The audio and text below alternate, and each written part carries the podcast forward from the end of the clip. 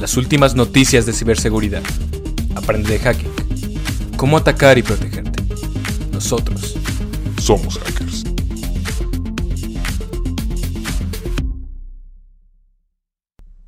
Bueno, muy buenas tardes. Tenga todo nuestro auditorio desde donde sea que nos escuchan. El día de hoy tenemos un tema muy interesante, una oportunidad de salirnos tantito de lo técnico, de hablar de la desinformación como ciberataque, tanto implicaciones técnicas, implicaciones de ciberseguridad, implicaciones éticas, implicaciones sociales.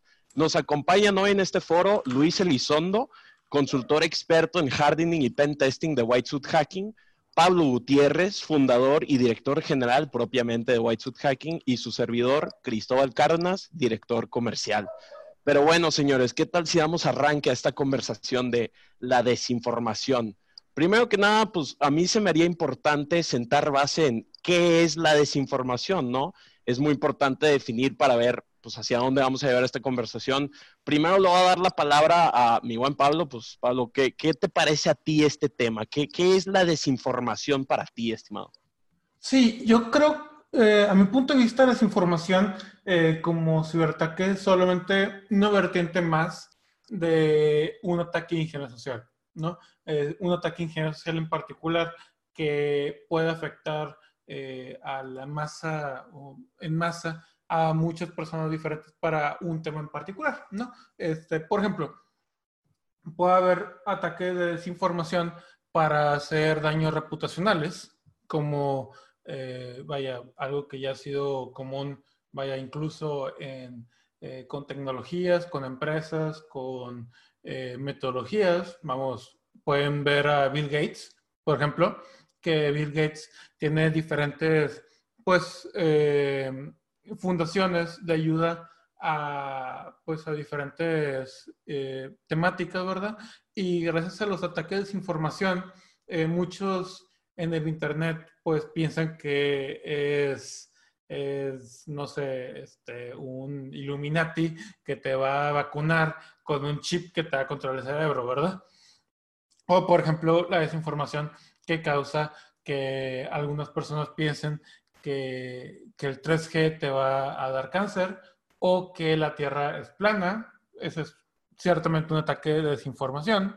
Eh, pero también hay desinformación eh, muy particularmente este, que, afecta mucho a, a, los países, que es la desinformación política, ¿no? Están los ataques de desinformación política, que pueden eh, tener un poco verdad o pueden ser totalmente fabricados. Eh, por ejemplo, este, que si alguien dice que X político tiene alguna asociación con, no sé, un pederasta o con, o con un criminal o con alguien que tomó un soborno, eh, pues eso puede afectar a toda, eh, pues no solamente al político, sino a toda su, su campaña, todo su, su, movimiento, ¿no? Liberal o republicano, eh, demócrata, lo que sea, este, les puede afectar este, de forma importante. Y por último, pues también hay ataques de desinformación eh, personales, vamos a llamarlo así, ¿no? Este, vaya, no se ha visto tanto, afortunadamente, pero yo sí he sabido de ataques de ese tipo. Imagínense, eh, independientemente si fuera real o no, imagínense si de pronto un día ven su foto publicada en un montón de grupos diciendo eh, es un violador, ¿no? O es un ladrón, o es, este, no sé, lo que quieras, ¿no? Independientemente si es verdad o mentira, te afecta reputacionalmente. Lo mismo aplica en marcas, lo mismo aplica en empresarios, lo mismo aplica en empleados, lo mismo aplica en todo, ¿verdad? Este, entonces, es, eh, esos tipos de ataques pueden literalmente eh, hacer o deshacer eh, la vida de, de, una persona o de una organización. Entonces, este tipo de ataques es importante aprender a, este, pues, a identificarlos y ver cómo, eh, bueno, el primer paso es identificarlos y entenderlos y luego ya podemos empezar a ver eh, cómo actuar, ¿no? Por ejemplo, otro, otro ejemplo sería los ataques reputacionales a empresas, ¿no? Este, páginas como, eh, ¿cómo se llama la, la página? apestan.com este, y varias otras, o reseñas falsas en Facebook o en Google. Eh, yo creo que casi todas las empresas eh, medianas a grandes son víctimas de esto, ¿no? Algunas veces, obviamente, pueden haber verdades, ¿no? Digo, si dicen, por ejemplo, que Telmex este, se tardó en, ayudarte, este, eso, puede ser, eso puede ser verdad, pero eh, a veces la misma competencia te puede hacer un ataque de desinformación de esa forma para afectar tu reputación, ¿no? Este, y por último, pues hay ataque de desinformación en tal grado que si te acusan de, violador o de criminal, pues eso hasta puede repercutir en, en, efectos personal a la persona de privación de libertad o, o multas, ¿verdad? De diferentes formas. A ver, ¿tú qué opinas, Luis? Va, pues en mi opinión, en este mundo que vivimos de la información actualmente, donde existe cosas tan impresionantes como es el business intelligence, donde la publicidad dirigida eh, es exageradamente exacta gracias a, pues, a los cookies, a todo lo que se puede encontrar información de alguien, eh, pues es algo que debes tener mucho cuidado. Ya cada vez que ves una noticia, a mi parecer, eh, yo hasta soy algo escéptico de si creo o no que es, tengo que buscar otras fuentes. Por ejemplo, está el caso eh, que he hecho hasta Forbes llegó a publicar de cuando Luisito Comunica, según se había lanzado a, ser alcalde algo así por el estilo, que lo empezaron a publicar en todas partes porque pues alguien lo pone y no sabes exactamente de dónde viene la información. Y este, en este caso fue pues un youtuber, pero pues igual como mencionaba Pablo, puede ser usado para afectar reputación de empresas, puede ser, eh, por ejemplo, que cambies de opinión, o sea, quién quieres votar porque, por ejemplo, si tú tienes eh, en tu historial o sueles ver páginas que tiene que ver con Trump, pues te van a poner a lo mejor, eh, digamos Trump por un ejemplo, ¿verdad? Te van a poner luego, pues, noticias falsas sobre Trump ayudando a gente o, a lo mejor eh, noticias de Trump siendo malo con la gente, algo así por el estilo. A lo que voy es que actualmente, gracias a, a los datos, que son recolectados al, momento de que tú estás en Facebook, cuando estás en YouTube, etcétera, etcétera, la publicidad que te da sale es exageradamente específica para ti. Entonces, eso también puede ser usado para cambiar opiniones. A mí, a mí me gustaría recoger de todo esto que ustedes mencionan un par de conceptos muy básicos. A mí me lleva mucho la desinformación a este tema de difamación y daños a la reputación. Ahora, en una perspectiva personal, la verdad es que para mí no es nuevo la desinformación. Ha habido difamación desde que el ser humano tiene uso de, la palabra y el vocabulario. Siempre hemos tenido la oportunidad de difamar a otros.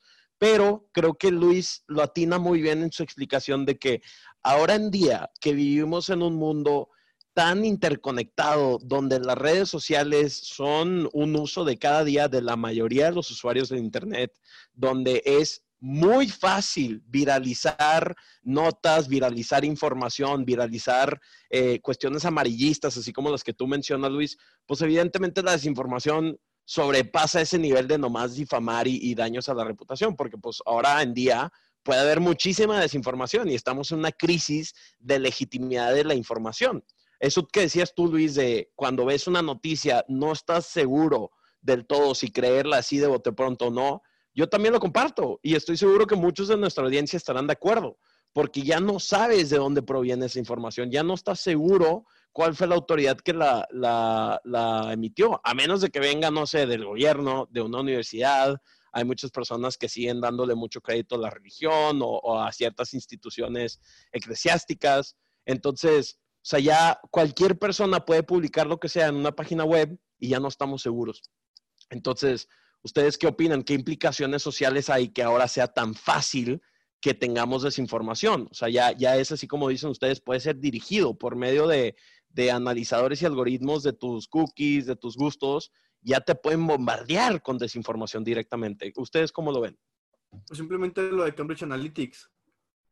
Sí, ejemplo si alguien eh, se enteró exactamente de lo de Facebook y Cambridge Analytics, lo que pasaba es que antes en Facebook estaban muy de moda eh, encuestas de qué tipo de tamal eres o qué princesa de Disney eres, cosas así.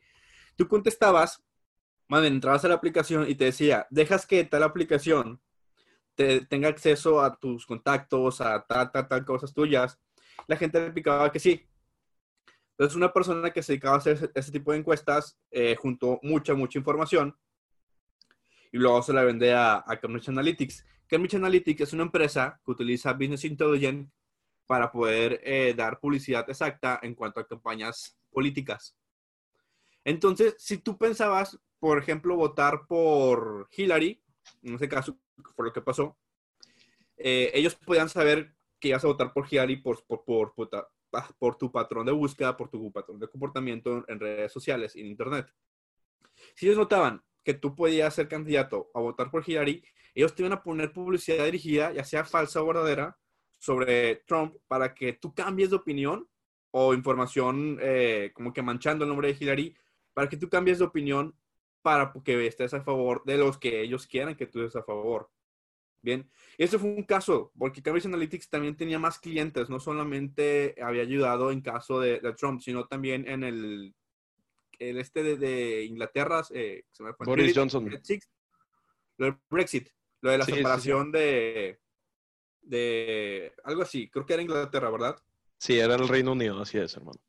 Ajá, que también aquí en este caso, esta empresa eh, también ayudó para convencer a la gente en votar que sí. Digo, ya no se hizo nada, pero lo que voy es que gracias a ese tipo de empresas que usan la información en, en su poder, puedes cambiar el rumbo de todo un país por años. Pues déjame te corrijo ahí nomás rápido, Luis. No sé si sabías, Brexit sí se dio. Oficialmente el Sí. Reino Unido ya no es parte de la Unión Europea. Creo que fue a partir de marzo de este año.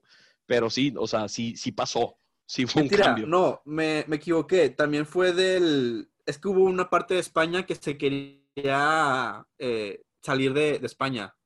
¿Cataluña? Sí. Ese, ese creo que sí ya no se dio, aunque hubo votaciones. Pero, No, es un, es un tema geopolítico un poquito avanzado. Si quieres, vamos a Ah, evitarlo para, para pero lo que tema. voy es que este tipo de empresas dan servicios a gobiernos gracias a la información. Claro. Tú, Pablo, ¿cómo lo ves? ¿Cómo, cómo sientes este dilema nuevo? ¿Sientes que sí es, es un tema ético? ¿Es algo que deberíamos estar poniendo la atención de si, si la desinformación, o sea, actualmente es un ataque? ¿O sientes tú dentro del capitalismo, el libre mercado, que es simple y sencillamente otra forma de operar? Mm, Es como había mencionado en algún otro, en otro episodio, eh, que por un lado, sí, las empresas, organizaciones, etcétera, incluso el gobierno, tienen acceso a mucha información nuestra, mucha más que a lo mejor se consideraría eh, seguro. Pero eh, nosotros, nosotros hemos decidido eh, hemos decidido este, dar acceso a esta información por nuestras decisiones, por estar en Facebook, en WhatsApp, en Instagram, lo que sea. Entonces, de cierta forma, pues cae nuestra responsabilidad, eh, pues ser, eh, pues saber qué compartir, qué no compartir, qué creer y qué no creer para que no se vuelva pues más peligroso de lo que ya es, ¿no?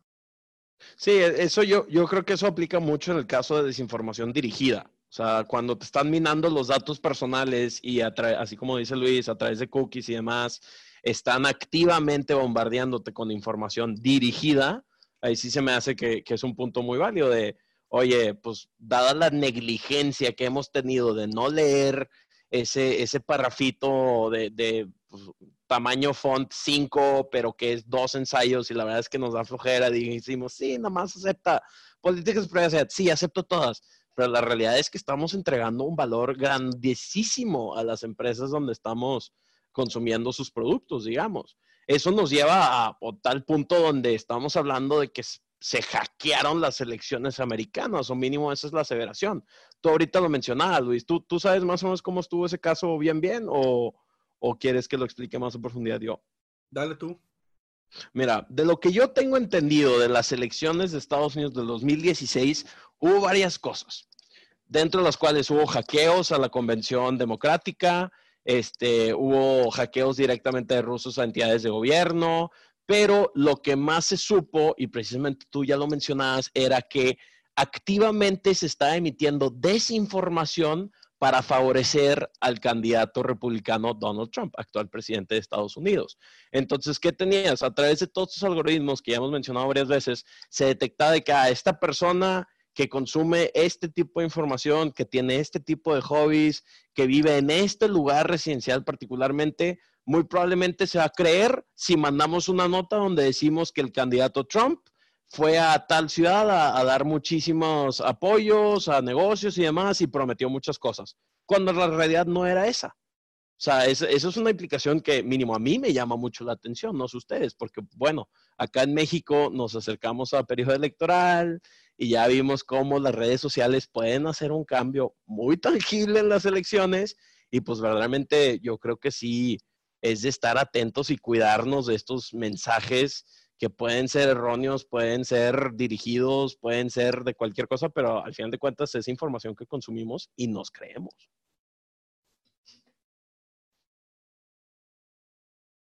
¿Tienen algún comentario al, respecto, estimados?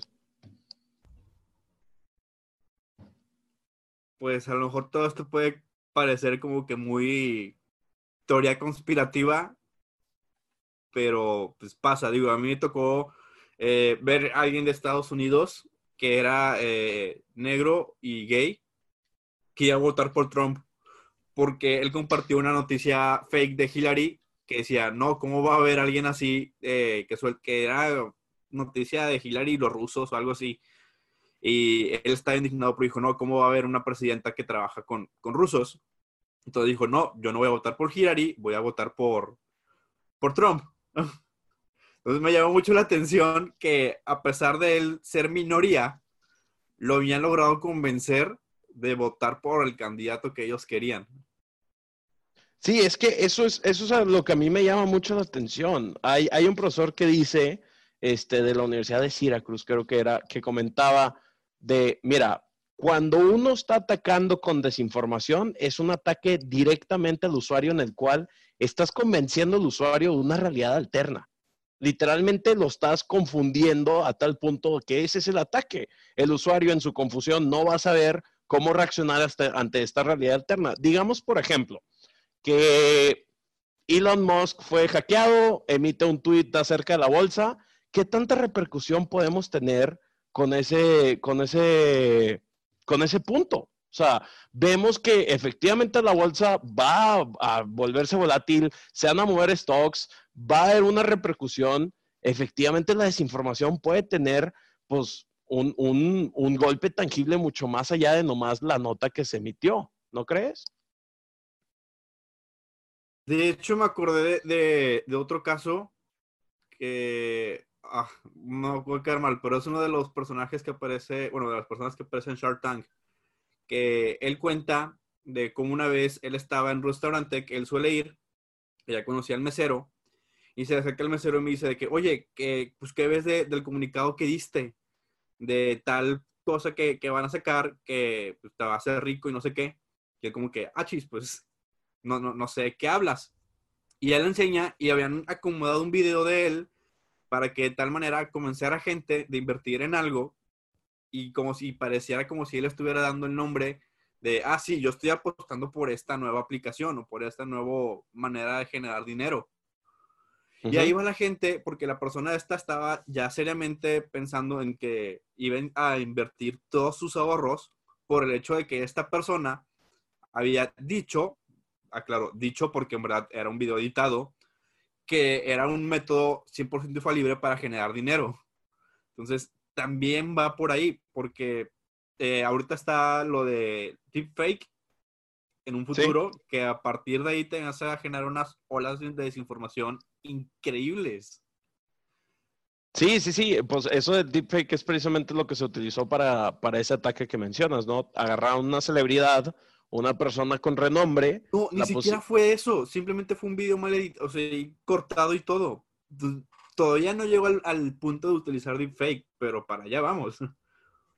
Sí, sí, sí, no, estoy seguro que sí. Es más, ¿no te ha tocado ver deepfakes de, de personas dando declaraciones que no son reales? A mí, yo recuerdo que hubo una con un político americano, la verdad es que te fallo con el nombre, le fallo audiencia, discúlpenme, pero que era el político diciendo cosas que no había dicho y que obviamente al día siguiente salió y dijo, a ver, ese no soy yo, editaron el video, ¿qué les pasa?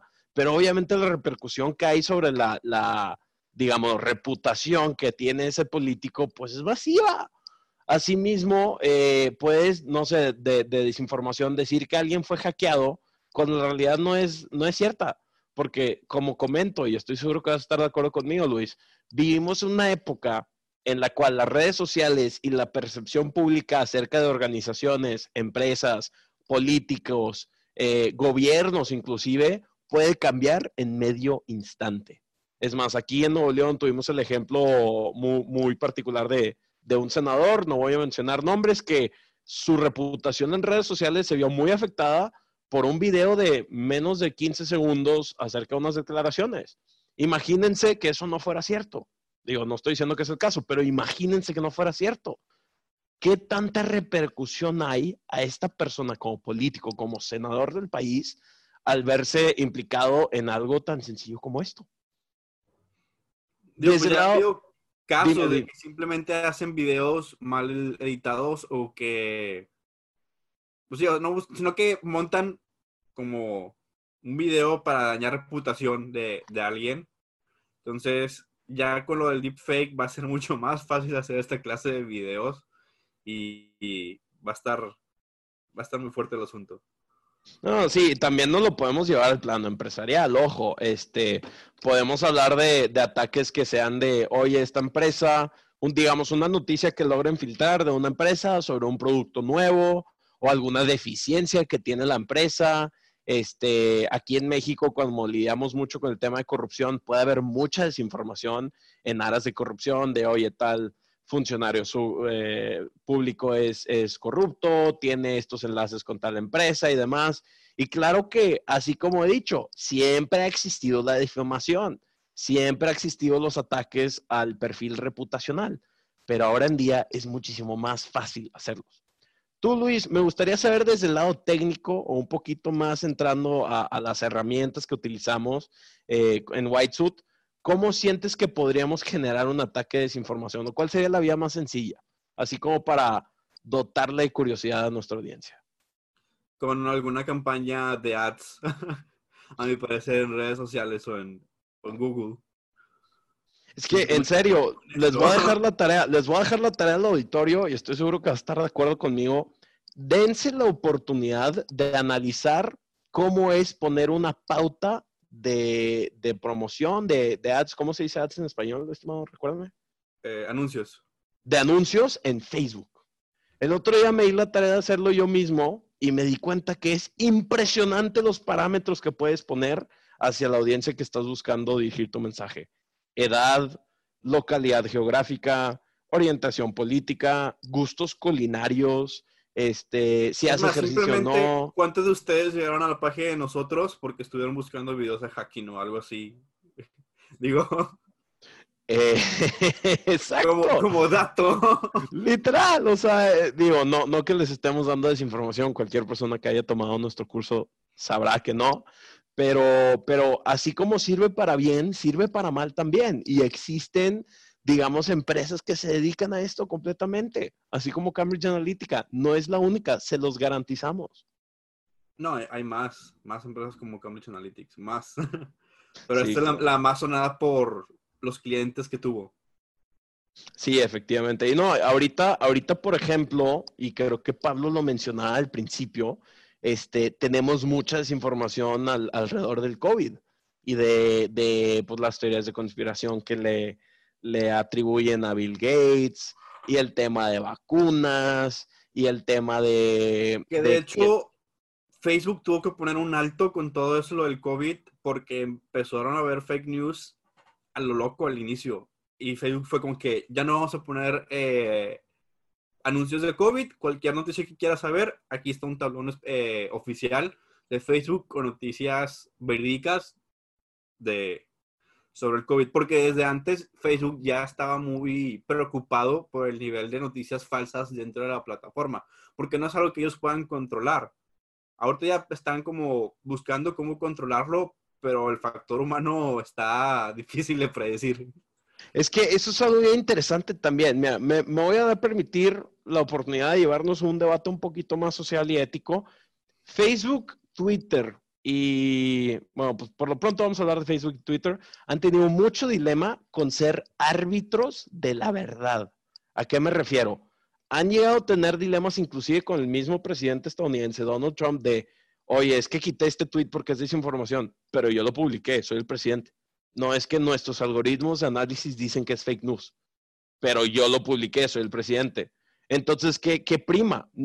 Ah, olvidemos del presidente americano, la libertad de expresión de tú como usuario de esta red, poder publicar lo que tú quieras, digo, ya si publicas algo científico, político, ideólogo, lo que quieras, tienes el derecho de publicarlo porque es una red social para difundir conocimiento e interactuar con otras personas, o esta autoridad de la red social como tal, de Facebook, de Twitter, de decirte, no, lo que tú estás publicando es erróneo, es incorrecto, es desinformación. ¿Qué debe primar? ¿Tú qué crees, Luis?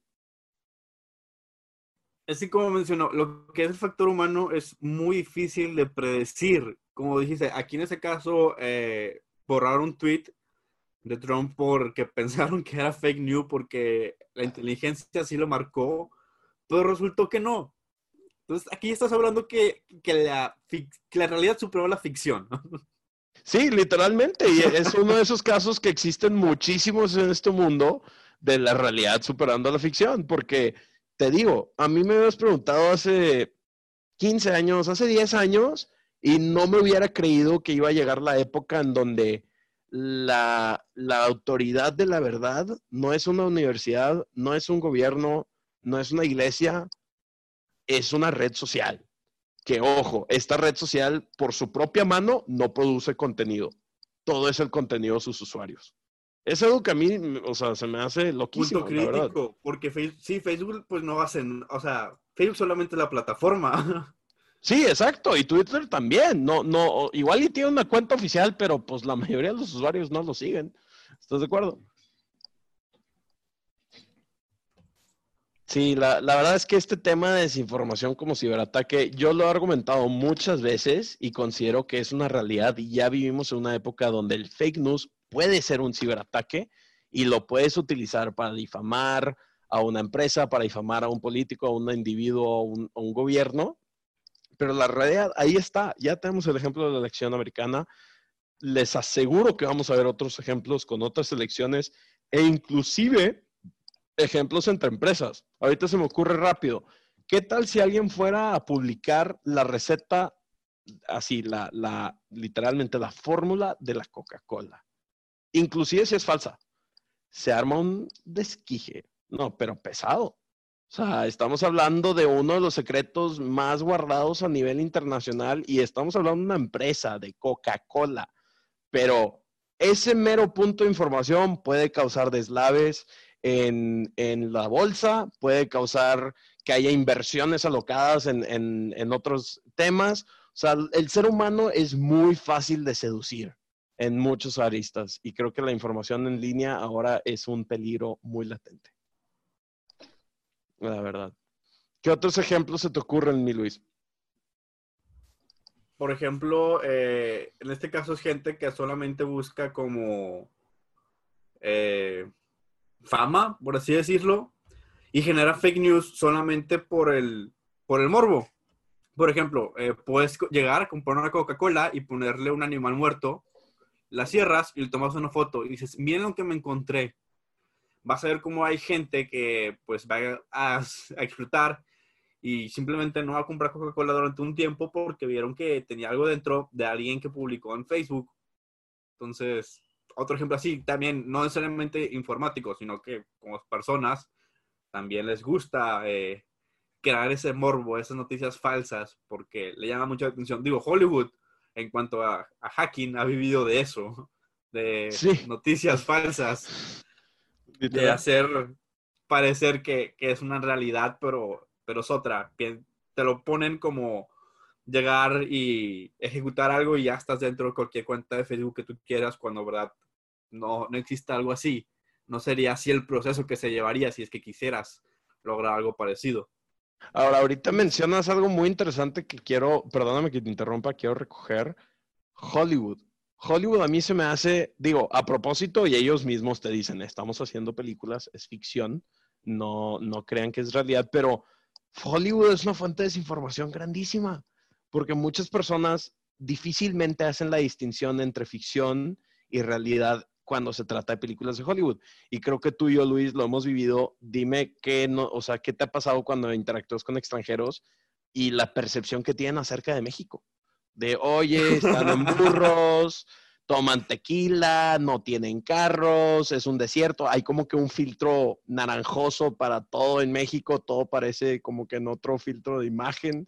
Este, pero, pero es eso, o sea, los estereotipos también pueden ser una forma de desinformación, ¿sabes? No, te creen que eres de México y luego eh, te tratan de explicar que es una USB. Ah, ajá. ¿Por qué? Porque a pesar de que tienes teléfono, ellos piensan que no hay USBs aquí. No, a mí una vez me pasó que genuinamente una persona no creía que teníamos carros acá y, decía, ¿tienes un Donkey? Y sí, le dije, se llama Mazda 6. No, no, si tú tengas uno allá en donde tú estés, pero así se llama mi Donkey. No, está, está, está tremendo. Pero ojo, ahí la desinformación es a propósito, es ficción. Es imaginario. Y luego piensa que Japón es de gente con cabellos pintados y algo así. Yo digo que pues, no, digo, es como si dijeras que, todo es, es gente con pantalones grandes y, camisas grandes. Pues no, digo, obviamente de repente te puedes encontrar a alguien así vestido, pero no es el, no es lo común. Sí, sí, sí. Es más, una herramienta muy fácil de detectar para, para una herramienta muy fácil de usar para detectar desinformación son busquen generalizaciones. Es que todos en México son así es que la gran mayoría de las personas heterosexuales son así. Es que siempre, por todo el tiempo, ha sido así. O sea, siempre y cuando se utilizan las generalizaciones, muy fácilmente se puede tratar de desinformación. Es más, algo que yo le recomiendo a la audiencia para que, haga como ejercicio de reflexión, si algún día se quieren dar cuenta de lo fácil que es propagar desinformación, y esto en términos de, medios y, noticiarios así, vean cómo reportan una noticia diferentes noticieros o diferentes fuentes. Vean cómo lo describen, qué adjetivos usan, qué, qué ángulo ideológico le dan. De, oye, fue, fue una, por ejemplo, digamos que un ataque terrorista. Este, fue un atentado en contra de nuestra nación, es un llamado a la guerra, ¿cómo es posible que nos ataquen de esta forma? A otra noticia más humanitaria que sea de que no, es que hay, muchas personas en necesidad, necesitamos tu ayuda para apoyarlos con caridad, con despensas, así. O sea, nótense cómo es un mismo hecho, pero disfrazado de una forma totalmente diferente de un lado y de otro, ¿sabe? Entonces, ese es otro ejercicio que les puedo recomendar para ver cómo se, se disfraza la información para crearse en fake news y desinformación. O amarillista, pues. Simplemente, algo más sencillo. ¿A quién no le ha pasado que en su círculo de amigos eh, alguna vez hubo alguna, algún rumor falso, o en su escuela o, en su trabajo hubo un rumor falso y todo se salió de control. Ahora imagínate eso aplicado a un país. O al nivel de humanidad, ¿sabes? Esa es otra. son cosas que, digo, suenan muy locas, suenan muy de ficción, pero pasan. Y, seguido, la verdad es que seguido. Eh, y hoy en día todavía más. Es más. ahorita es COVID, hace unos años fue las elecciones. Eh, mañana va a ser de la vacuna, después va a ser del 5G. Siempre va a haber algo. El, 5G ya es, ya es, ya, por ejemplo, el 5G ya, ya hay mucho. Es más, aquí en México, igual y suena un poquito triste la historia, pero es la realidad de lo que tenemos aquí en nuestro país. Este, hubo un pueblo creo que en el Estado de México, eh, donde la, gente, o sea, la, gente del pueblo se creyó que el 5G y las antenas de telecomunicaciones estaban causando el COVID. En una protesta masiva, la gente fue y destruyó las antenas de Telmex, una de las empresas de telecomunicaciones más grandes aquí en México.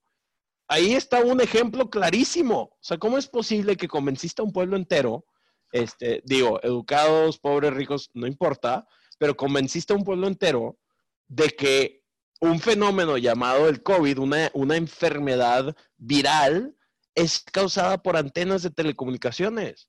¡Wow! O sea, ¡wow! Y se lo creyeron y las destruyeron. Vaya. o sea, ese por ejemplo, también Alemania, para que no crean que solamente son cosas aquí en México, Alemania también llegó a un punto donde ya no creía en todo esto y empezó a salir a las calles hicieron manifestación. Ah, del COVID. Sí. Sí, pues ha estado no, no crean que solamente aquí en México lo que pasa todo esto, es mundial, no es nada más de cuestión de país tercer mundo, también pasa en el primer mundo. Es más, digo que pasa más seguido en el primer mundo. Pues volteemos a ver aquí a nuestros vecinos del norte, estimado. Ah, pasó muchísimo. Estados Unidos, acá que Estados Unidos traen algo. Y pasa mucho que en Estados Unidos tienes así a gente que no se cree lo que le están diciendo de la, comunidad científica, porque también eso es muy importante. En el momento, y perdónenme que desvíe el tema, pero pues otra vez Morres al tema de desinformación, en el momento en el cual es igual de fácil difundir información de una fuente oficial, dígase, una fuente científica, una universidad. Eh, quiero decir que las fuentes de gobierno son fidedignas, aunque no siempre lo son, pero en, en, este caso, fuentes de gobierno. En el momento en el que esas fuentes y esa información se puede difamar tan rápido y tan fácil como cuando Juanito Pérez desde su WhatsApp escribió un mensaje como si fuera el don Canuto, doctor del Instituto Internacional de Medicina, de vacunas y demás, y ambos usan los mismos métodos para difundirse, pues obviamente hay un duelo, porque A te dice sí, B te dice no. Y es muy fácil refutar a A que dice que sí, porque yo aquí tengo citado al B que dice que no, aunque son radicalmente diferentes las valideces de esa información, porque A te lo dijo la Universidad Autónoma de México, y vete lo dijo Juanito Pérez desde su WhatsApp.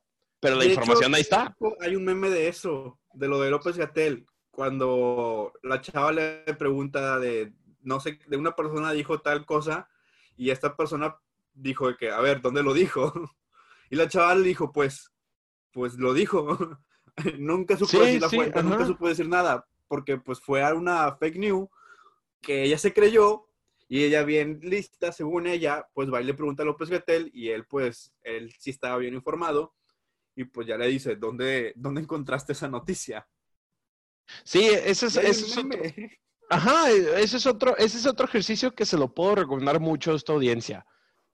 Tengan, digamos, el coraje como para retar las fuentes de información de aquello que les dicen se hace una persona cercana a ustedes, se hace un familiar, se hace un amigo, se hace un profesor, ustedes siempre tienen el derecho de poner en cuestionamiento, ah, ok, ¿quién dijo eso? ¿O qué fuente me está citando? ¿O por qué crees esto tú? Digo, no, no en forma de retar los groseros, sino, a ver, yo, yo como individuo que me estás diciendo esta información, que yo estoy consumiendo esta información, muchas veces involuntariamente, pero la estoy consumiendo, pues quiero, quiero aprender más acerca del tema. Entonces, voy a trasear hacia dónde me lleva.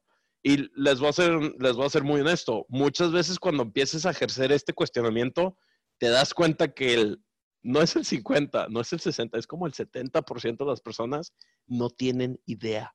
Nomás lo escucharon algún día de alguna forma y se les quedó y es, ah, es que lo escuché. Y es así, a ver, espérate, ¿cómo estás seguro de lo que estás diciendo? Pero lo, lo, dicen con una seguridad las personas impresionante. Lo vi en un video de Dross. ¿De qué? Lo vi en un video de Dross. Ándale, exacto. O sea, lo vi en un video de WhatsApp. Lo vi en... Híjole, esta es la más impresionante que me ha tocado personalmente y me acabo de acordar. Un chavo que citó algo de... no, no me metí el tema porque es muy tema política, pero era un debate político y le, o sea, este chavo saca una declaración bien aventada acerca de el señor presidente y de, de, pues, una comparativa entre políticos con gente más totalitarista y dictadores y demás. Y le digo, oye, ¿de dónde sacaste esa información? Y bien tranquilo la persona me dice, ah, ha sido un meme. Y fue así de, tu punto de referencia es un meme, estimado. Sí. A ver, como que soy nomás yo, Luis, o la gente no entiende que los memes son bromas, son, son ah, o sea, obras artísticas, creativas, que son bromas. Oye, lo que sí es que Pablo anda muy callado. Sí, de, de, hecho, Pablo, les vamos a pedir una disculpa, audiencia. Pablo me acaba de indicar que le salió una emergencia personal, ya no nos está acompañando. este, no, bueno, en este caso también te informo a ti, Luis, pero le salió una emergencia personal y tuvo que retirarse del foro. Ahorita no estamos tú y yo. Este, pero sí, se, se, manda a disculpar con ustedes y contigo, obviamente. Ok. Eh, ¿Me puedes volver a preguntar, por favor? ¿Perdón? de los memes, sí. Eh, obviamente eh, hay que checar muy bien. Digo, son, son memes, no, no se lo tomen muchas veces en serio o verifiquen siempre las fuentes. Siempre verifiquen las, las fuentes. Una vez recuerdo que, que, también hubo mucho una noticia de la gente que utiliza lentes, ahora va a ser clasificada como gente con capacidad diferente. Algo así. Perdón, no, se te cortaste tantito, Luis. ¿Jalas repetir lo que acabas de ah, decir? Ah, que me tocó también una vez que una persona me mandó la noticia y luego me tocó ver años después que la seguían compartiendo. O sea, pasaron años y la noticia seguía siendo compartida sobre que la gente que utiliza lentes ahora iba a ser clasificada como gente con alguna discapacidad. Ok. Y ya, caray, pues eso está raro. Ajá me puse a investigar la fuente y resultaba que era de un foro de internet de Taringa, que alguien lo puso, y a partir de ahí, eh, pues empezaron a hacer notas. Y te digo que eso lo encontré como hace tres años, bien, esa noticia, y dos años después seguía circulando. Ya, sí, pues es que muchas veces la desinformación sigue ahí. Y mucho de esto tiene que ver, y no sé si tú quieres explicar este fenómeno mejor. ¿Sabes lo que es clickbait? Sí. Ok, mucho de esto tiene que ver con clickbait, porque muchas veces entre más amarillista o más controversial o más épico suene algo, más somos seducidos. Así, algo así como, no sé, si alguien de ustedes fuera a leer, presidente de México es cachado desnudo en piscina en fiesta de fin de semana, todos se meterían, nomás por el clickbait y así como tú lo decías hace rato, el morbo. Y eh, puede ser una noticia completamente errónea y falsa, pero ahí estamos, porque nos encanta el morbo, ¿sabes?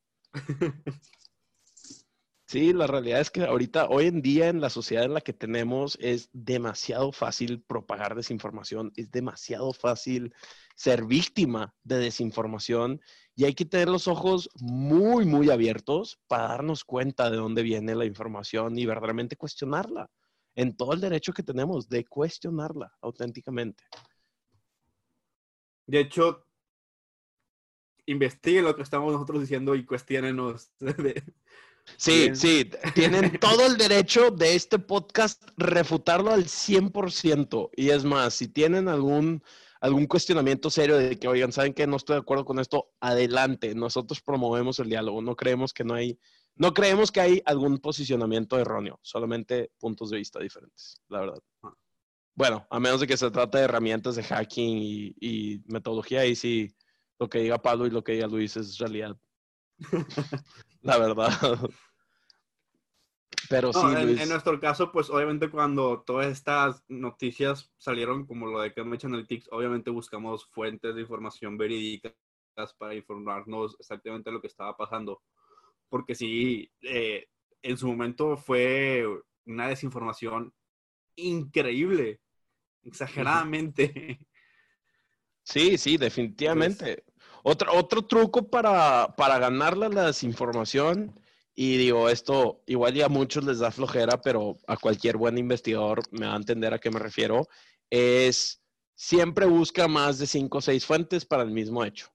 Y aparte del ejercicio de reflexión que planteé hace rato, como para que se den cuenta qué tanto puede haber desinformación acerca del mismo hecho, esto les va a servir sumamente para entender el hecho como tal. Porque cada noticia te va un punto de vista diferente, pero digamos, si tú estás buscando noticias acerca de, es el primer tema que se me ocurrió, el lanzamiento nuevo del Xbox. Si tú fueras a ver la primera noticia, te va a decir 10 puntos de información. Ves la segunda noticia y tiene 8 en similar con la noticia pasada, pero tiene dos diferentes. Ves la tercera noticia y tiene 4 en similar con las otras dos noticias, pero las otras cuatro están diferentes. Ves la cuarta noticia y tiene tres en similar con las otras tres noticias.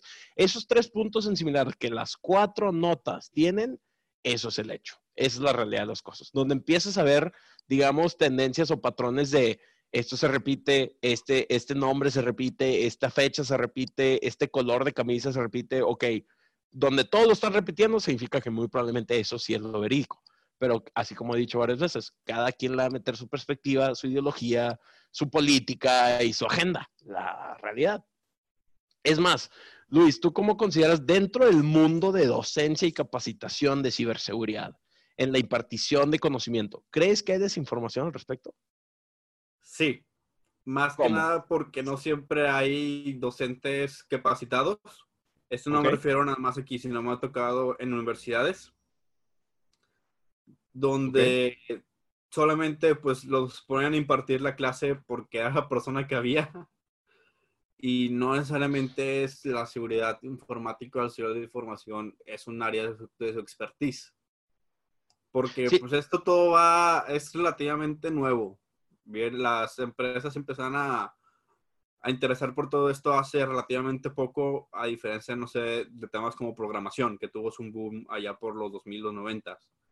Aquí en este caso, el, el boom actual, eh, a mi parecer, es el Big Data, que va muy ligado con, con, todo esto, lo que son todo que tiene que ver con científicos de datos y seguridad informática. Entonces, ese tipo de temas es tan muy difícil eh, que alguien te lo sepa, ¿cómo decirlo? Eh, ¿Dominar? Que cualquier persona lo puede impartir. Ok.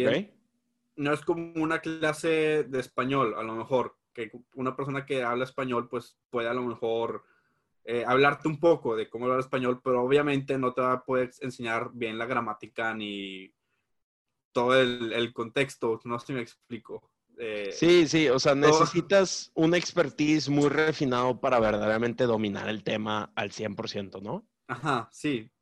Puedes enseñar matemáticas, pero no puedes enseñar la profundidad de, de las matemáticas. Puedes Aquí igual puedes hablar un poquito de, seguridad, pero no te lo saben decir a, verdad. Digo, a mí me tocó, por ejemplo, una maestra que ella vio de un caso de un niño de 12 años en los años 60 que hackeó computadoras en todo el mundo. Cuando es imposible porque, digo, ni siquiera existía el modelo OSI en ese entonces.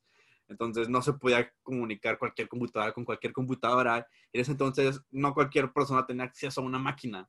Es la, como, la persona no se empieza a, cuestionar como esos vacíos. Sí, sí, sí. O sea, aún no hay suficiente conocimiento acerca de la materia, por ende es imposible que pues, tengas ese este conocimiento. Ajá. Ajá. Sí, sí, sí, lo capto perfectamente. Sí, no, totalmente. Ahora, bueno, ya tenemos aproximadamente unos 10 minutos restantes en nuestro podcast. ¿Qué tal si ahorita ya estabas dando pautas hacia ese lado y me gustaría retomarlo?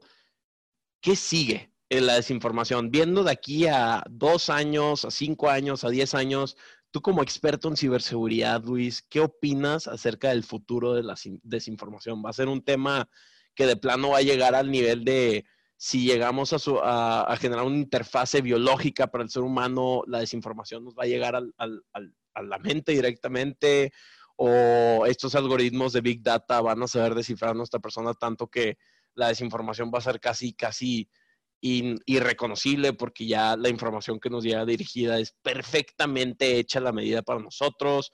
¿Tú cómo es el panorama, estimado? Va a estar muy interesante porque puede que pase dos cosas. Una, que busquen un nuevo medio para, eh, pues para las fake news. Bien, porque lo que es Twitter, lo que es Facebook, lo que es YouTube, eh, lo que son, pues, eh, ¿cómo decirlo? Proveedores actuales de fake news actualmente están luchando para erradicar eso. Bien, están ya buscando contramedidas a, las fake news para que no, no sigan esparciéndose entonces yo digo que en cinco años eh, va a pasar o que van, a buscar nuevos medios para que te lleguen las, noticias. Ya puede ser que te llegue exactamente al teléfono o algo más sofisticado. Digo, yo no, como que es algo más que tienes que pensar en, cómo hacerlo. O la otra, como tú mencionaste, eh, van a tener que evolucionar a un punto tan crítico que la inteligencia ni siquiera va a poder eh, distinguir qué es una fake news, una fake news y una noticia verdadera. Entonces va a haber muchos falsos positivos y van a haber, pues, noticias falsas que se van a escapar por ahí, como lo de Trump, que ya fue un falso positivo que hubo en este caso, pero va a haber mucho más falsos positivos. Sí, no. una de esas dos cosas va a pasar. Efectivamente. cuál. Yo creo que voy más a la evolución de, las fake news, a, ¿cómo se llama? a, a sobreburlar la inteligencia artificial, pero también puede existir lo, lo otro, más dirigida. Sí, la verdad es que yo, yo creo que veo un panorama muy similar al que tú comentas, Luis. La verdad es que creo que si cada vez más vamos integrando tecnologías de información hacia el ser humano, en, en, o sea, no nomás en su cuerpo, sino en sus alrededores en todo momento, en su trabajo, en su vida personal, en sus interacciones con sus seres queridos, con su familia, con, con su esposo, con su esposa, con su cónyuge, etcétera, cada vez más y más vamos a ver más desinformación. Me queda claro, así como mencionaba al principio de este podcast, la desinformación no es algo nuevo es difamación y daños a la reputación por medio de redes sociales ahora en día, pero la verdad es que siempre ha existido. Siempre ha existido aquellas personas que dicen, ah, sí, por ejemplo, rey de, China, no, perdón, sería emperador. El emperador de China dice que esta persona es un ladrón y es un este, violador y por ende lo matamos, aunque no era la realidad, pero era daños a la reputación, infamación. Este, entonces sí, yo estoy muy de acuerdo contigo. Este, la verdad es que resalto y respaldo todo lo que dices y la verdad es que pues no, no sé si estar contento, feliz, curioso o tener miedo ante este panorama hacia futuro. Ya me gustaría mencionar antes de terminar es que eh, no por haber creído una noticia falsa o no por haber compartido una noticia falsa, significa que seas alguien eh, ignorante. Digo, muchas veces el pánico también te, te, gana o simplemente a veces el ver una noticia buena, aunque sea falsa, te gana y pues caes. Digo, yo he visto como gente que yo conozco comparte eh, noticias falsas y no quiere decir que esa persona sea mala ni, ni busque dañar a la gente ni nada así. Solamente son cosas que pasan por, por temas de, de desinformación o que simplemente a veces se te va la onda. Sí, efectivamente, no, o sea, no siempre la desinformación es a propósito. Puede muchas veces ser accidental, pero la realidad es que sigue siendo desinformación. Así como comentábamos hace rato, ese profesor que haya sido el único indicado, el único disponible para impartir la materia, pues igual no es el experto, pero es el único que hay, pues sí, igual la persona tiene toda la buena intención del mundo, pero al no ser experto en la materia y al no revisar sus fuentes y al simplemente dictar lo que se escuchó en algún lado, pues puede ser desinformación. Entonces, siempre tenemos que estar muy seguros de lo que estamos diciendo, de dónde conseguimos esa información y si realmente estamos seguros de que es algo verídico y veraz. ¿Algo más que quieras agregar a este podcast antes de cerrarlo, Luis? Por el momento creo que no. Bueno, estimados audiencia, vamos a dar cierre a este podcast. La realidad es que nos encanta hablar de este tema de desinformación porque pues es algo muy nuevo, es algo muy atractivo, es algo inclusive sexy desde cierto punto de vista y nos afecta a todos. Entonces, con esto nos despedimos. Muchísimas gracias por sintonizarse el día de hoy a escucharnos. Ahorita vamos a estar atendiendo dudas eh, en el live stream de Facebook de los comentarios pero por el momento vamos a hacer una pausa de 10 segundos para terminar la grabación. Muchas gracias.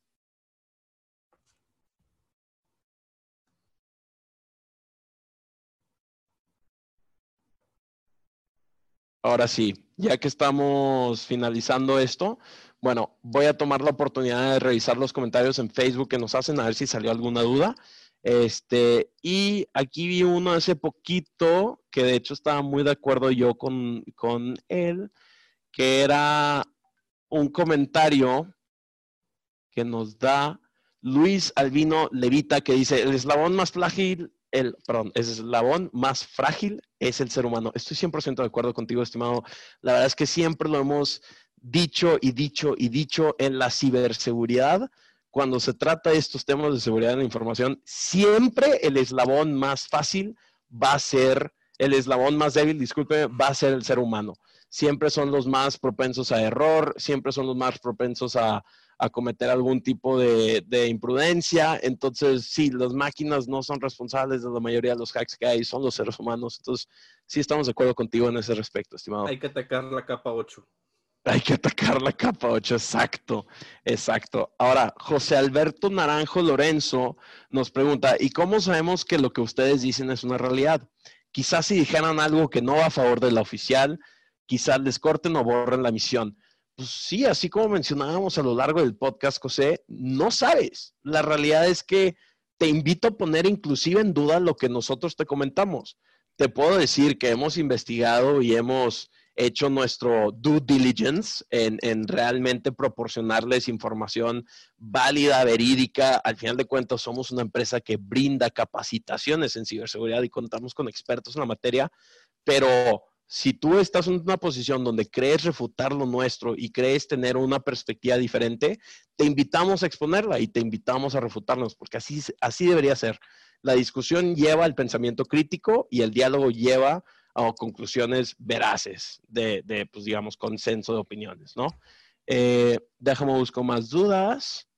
Eh, a ver, Luis. Luis Albino Levita nos pregunta, y me gustaría darte esta pregunta a ti. ¿Qué opinan del Chema Alonso? ¿Creen que es bueno? Eh, es bueno, digo, su campo laboral ahorita ya no es tanto el hacking, sino la parte administrativa. Es lo que tiene fuerte, como ya lo hemos mencionado anteriormente, es un grupo de ingenieros por detrás, eh, capaces y que saben lo, lo, que hacen, pero pues digo, su, como ya, ya está más dentro de la parte administrativa o como imagen de, de Telefónica en este caso. Entonces, es bueno, pero ya, ya es más administrativo él. Sí, e, efectivamente. Y creo que eso son todas las dudas que tenemos en la sección de comentarios de Facebook. Bueno, entonces damos por finalizado este live stream de desinformación como ciberataque. Recuerden que siempre estamos atentos aquí con los mejores cursos de ciberseguridad en hacking ético y pen testing y el libro de Pablo Gutiérrez, nuestro fundador y CEO, el Hackers Whitebook, cómo convertirte en un hacker profesional.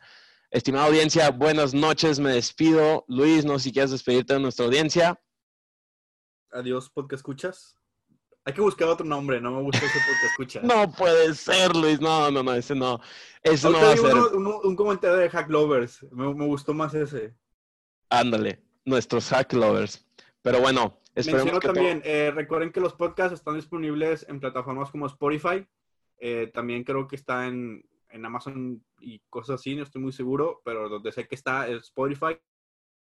Spotify, iTunes, Podcasts y... y es cada, cada miércoles a las ocho y media. Entonces, es correcto. también aquí el próximo miércoles.